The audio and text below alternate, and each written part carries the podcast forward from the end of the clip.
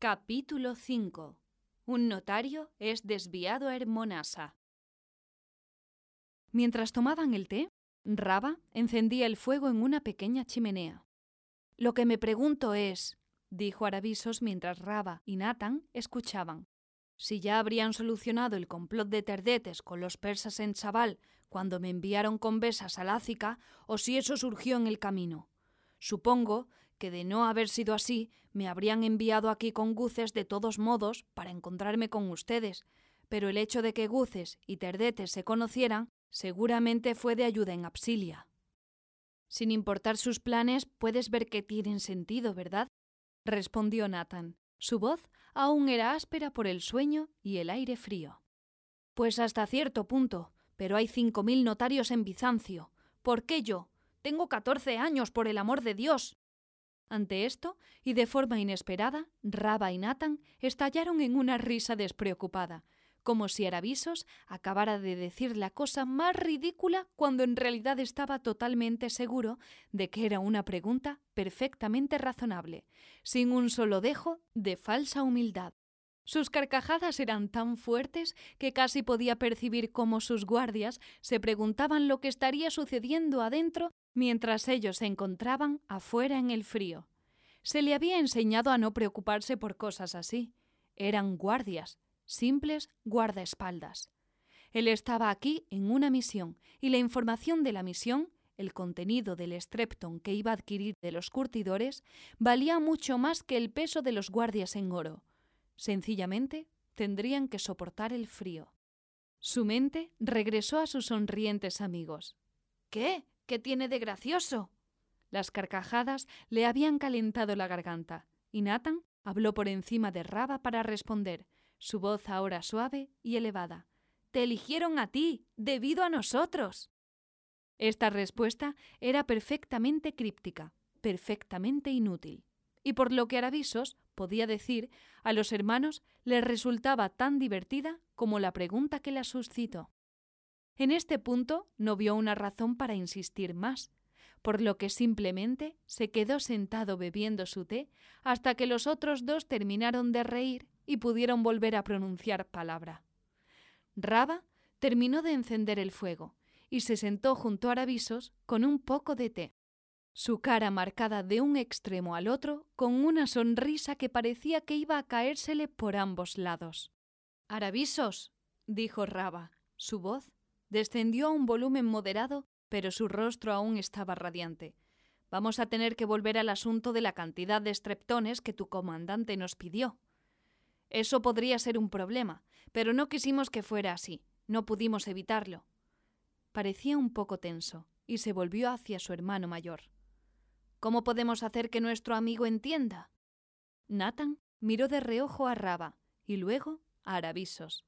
Alzó la mirada al techo por apenas un segundo, como si lo estuviera considerando, y luego habló. Es debido a tu juventud que el Eparca te asignó al taller de nuestro padre, un curtidor, marroquinería, los notarios y boullotes del más alto rango. Piensa en todas las cosas que preferirían inspeccionar, certificar, firmar y regular, joyeros, banqueros, taberneros, textiles y... tabernas. Raba irrumpió para agregar con deliberada redundancia. Nathan continuó como si no hubiera sido interrumpido. Nadie quiere visitar a los curtidores, así que le dieron el trabajo a un afortunado chico de catorce años como tú, y afortunados nosotros. Todavía no tenía sentido, pero Aravisos siguió escuchando, bebiendo su té y asintiendo con la cabeza para que Nathan continuara. Besas y Guces pelearon juntos en Italia, y Besas supo por Guces que hay una. una. una sustancia que se encuentra en las montañas, aquí, fuera de Hermonasa, y la utilizaron en la batalla de Italia, con efectos devastadores, según me dicen, pero hasta donde se sabe, solo puede ser hallada aquí. ¿Una sustancia? inquirió Aravisos. Sí, una sustancia. Eh. ¿Cómo la describirías, Raba?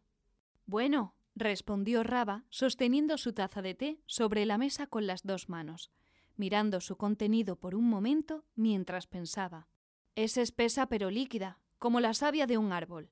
De hecho, debemos tratarla para que funcione bien. La diluimos para obtener una consistencia entre aceite de oliva y savia de árbol, pero tiene el aspecto del alquitrán. Al ejército le gusta que sea guardada dentro de los estreptones que te dijeron que nos pidieras. No se nos permite dejar que sea vista, ni por los ciudadanos, ni por otros comerciantes, ni por curtidores, ni por los guardias afuera. Raba levantó la vista de su taza y sus ojos se encontraron con los de Aravisos. En realidad ni siquiera deberíamos permitir que tú veas el contenido. Nos dijeron que te venderíamos los estreptones, pero que nadie debería mirar en su interior. No se nos dijo que pudiéramos hacer una excepción contigo. Nathan Comenzó a hablar en cuanto Raba terminó. Y hay algo más acerca de todo esto. Los estreptones de bronce resultan ideales para contener la sustancia y transportarla. Pero cuando es utilizada, ¿cuál es la palabra? Evidentemente acostumbrado a hacerlo, Raba terminó la frase de Nathan. Tácticamente, enunció. Correcto, comenzó Nathan de nuevo tácticamente. Cuando es utilizada tácticamente, a menudo es mejor vaciar la sustancia de los estreptones en odres de cuero grandes. Aravisos dejó caer la cabeza. Su mentón rebotó en su pecho cuando la levantó de nuevo y preguntó ¿Odres? Así es, respondió Nathan. Parece sorprendido. Aravisos meneó con la cabeza de un lado a otro y respondió Sí, lo sé. Es solo que cuando Guces me envió a esta misión, me dijo que lo más importante que necesitaba obtener de ustedes eran odres. No entendí por qué. Botas. Eso habría tenido más sentido. ¿Qué diablos? Incluso si hubiera comenzado con la instrucción de obtener estreptones, también habría tenido sentido. Pero a Aravisos se le dificultaba encontrar las palabras. Es como si el único objetivo de esta misión, tras un mes de recorrer todo el pueblo, tratando de despistar a comerciantes y contrabandistas sobre el motivo de nuestra presencia, tras caminar 580 estadios más allá de Chabal, que originalmente se suponía era nuestra razón de ir a Absilia, era obtener odres de cuero de los únicos curtidores judíos a las afueras de Hermonasa. Raban y Nathan sonrieron pero ninguno de los dos parecía querer reírse abiertamente de lo que Aravisos hasta ese momento pensaba que era algo así como el remate de una broma. Ambos lo miraban. Él les devolvió la mirada mientras movía la mandíbula hacia la derecha y asentía una vez con la cabeza. De nuevo, fue Nathan quien rompió el silencio. A juzgar por el patrón de su discurso, Nathan se ocupaba de los asuntos más delicados. Aravisos tenía la sensación de que cualquier cosa que dijera iba a ser delicada. Los negocios de Aravisos han estado creciendo en Hermonasa, o al menos eso nos dicen. Solo hemos estado aquí un año, como ya sabes. Pero incluso en el corto tiempo que hemos estado aquí, la ciudad ha crecido hasta un tercio. En solo un año han arribado mil o dos mil personas, visitantes en su mayoría, pero hay mucha actividad mercantil por lo que nadie se daría cuenta si un par de judíos llegara a la ciudad y abriera una curtiduría. Normalmente, en un lugar pequeño y remoto, podría ser algo notorio, pero aquí, incluso los curtidores del puerto, Florian y Balimber, el uno, tenían una mayor demanda de la que podían atender. Creo que hasta se sintieron agradecidos por nuestra llegada. Ahora ya tienen tiempo de dormir. Y quizás seas demasiado joven para entenderlo, pero no solo se trata de que somos curtidores que fuimos asignados a tratar contigo, sino que somos judíos. Y esto probablemente era cierto. A la edad de doce y trece años, cuando esencialmente era un aprendiz y apenas un niño, este joven de Armenia no entendía del todo la importancia de las distinciones sectarias. Nathan continuó Nadie pensaría nada si dos curtidores judíos se mudaran a una comunidad en crecimiento y abrieran una tienda a las afueras del pueblo, donde no molestarían a nadie.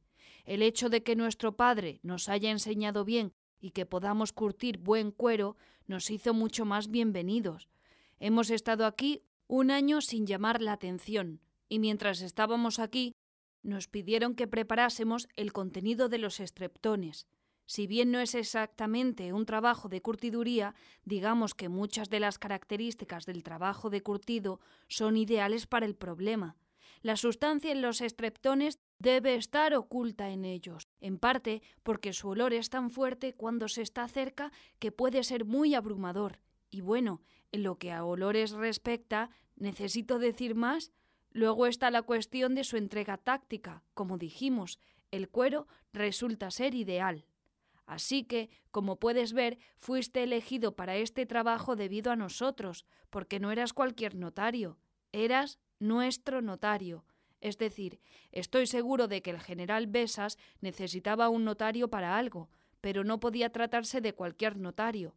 Tenía que ser el único notario que reconocerían los judíos secretos que envió a Hermonasa. Después de un minuto, Arabisos respondió. Está bien, está bien. Creo que ya lo estoy entendiendo. Solo una cosa más. Esta sustancia supongo que no me vais a decir cómo se llama. Los hermanos movían la cabeza afirmativamente.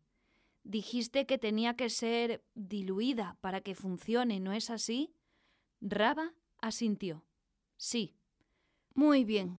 Me imagino que esto también es un secreto, pero ¿cuándo funciona? ¿Qué hace? Arabisos esperó unos segundos para evaluar la respuesta de los hermanos. Podía decir que ambos parecían atormentados por no poder decírselo. Continuó.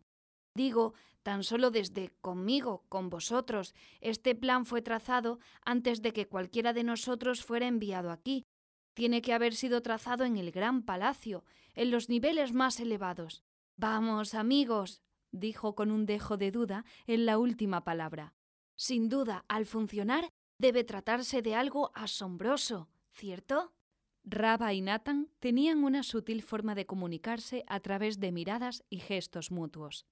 Un movimiento de la mano, un breve vistazo, todo esto formaba un lenguaje tácito que podía hacer sentir a sus interlocutores como si estuvieran hablando con un gemelo de dos cabezas.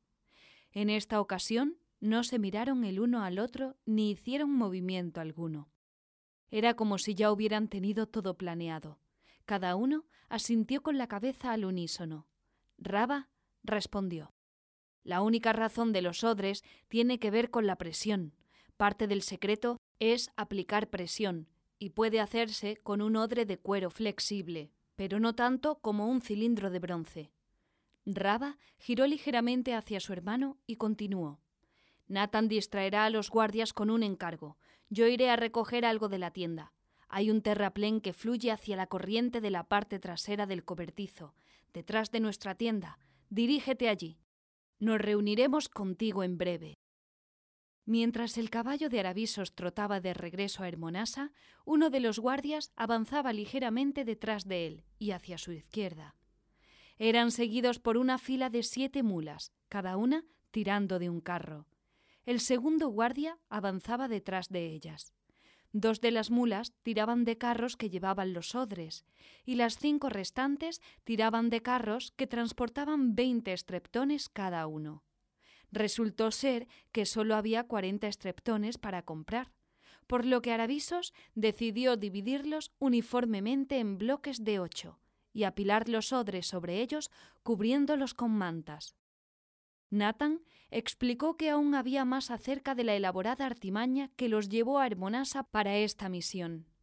Como parte de su inventario, llevaban consigo varios arcones de vino, aunque en lugar de ánforas llenas de vino, los arcones contenían estreptones, los cuales ocupaban aproximadamente el mismo espacio cilíndrico dentro de los arcones. Se suponía que debían haber recibido cien, pero hubo cierta confusión, y antes de que pudiera ser aclarada, su barco tuvo que partir, así que todo lo que llevaban eran cuarenta estreptones. Había tratado de lavarse y limpiarse la cara, pero cada vez que percibía su sudor podía sentir la ceniza brotando desde sus poros a la superficie. No tenía forma de saber qué tan obvio le resultaba al guardia cercano. Lo que no se podía ocultar y probablemente ni siquiera se podría atribuir a la curtiduría era el olor. Emanaba de toda su persona, de su ropa, sus zapatos, su bufanda, su piel y especialmente de su cabello. ¿Cómo podría uno describir este olor? Quemado. Un olor a quemado, un quemado aceitoso. Antes de hoy, tal vez en los mitos infantiles de su imaginación, podría haber concebido tal hedor, solo tal vez. Pero antes de hoy nunca había pensado que tal cosa fuera posible. Lo que Nathan y Raban le mostraron lo cambiaba todo. Guces no iba a estar contento de que regresara con 60 unidades menos. Aravisos supuso que sus amigos curtidores serían visitados por otros representantes del comandante antes de que partieran de vuelta a Lácica. Pero estos representantes no serían viejos cómplices. Se preguntó si su explicación acerca de los estreptones faltantes sería aceptada. Al llegar a la calle principal del pueblo, Pensó que en realidad todo había sido para bien. En primer lugar, los cuarenta estreptones de bronce se tambaleaban en los carros, chocando ruidosamente unos contra otros. Cien. Dios, tan solo pensarlo. Habrían sido una orquesta y habrían llamado demasiado la atención. Siete mulas con mantas y odres de cuero, volviendo al pueblo tras visitar a los curtidores, hacían pensar que se trataba de una guarnición equipándose para partir algo que todos los que vivían aquí probablemente consideraban un acontecimiento bienvenido, sin importar lo bien que se hubiesen comportado los soldados visitantes. No era muy probable que los lugareños cuestionaran la evidencia de que la guarnición se estaba preparando para partir. Aravisos ahora entendía por qué Besas no le pidió otro ejército al emperador Justiniano para sofocar la lucha y expulsar a los persas de Lácica cuarenta estreptones llenos de esto. Se dio cuenta de que no sabía cómo se llamaba, pero esto, si se lo colocaba bien, pensó, bien podría equivaler a dos ejércitos. Nuevamente percibió el olor que se aferraba a su piel. Serinda, parte primera, volumen tercero de Justiniano y Teodora, por Daniel Serignani, traducido por Paola Hernández, narrado por Leonor Lavado, publicado por Memorias Adriáticas. Las páginas preliminares y los recursos adicionales para este texto, incluyendo listas de personajes, mapas, cronogramas y redes sociales, se encuentran disponibles para su descarga gratuita en las ediciones impresas en línea en justinianoyteodora.com. Copyright Daniel Sirignani 2018. Todos los derechos reservados. Serinda, parte primera, es distribuida de forma gratuita para fines de entretenimiento individual. Ninguna parte de esta publicación puede ser copiada o distribuida sin el permiso escrito del autor y la editorial. Esperamos que disfrutes de Serinda.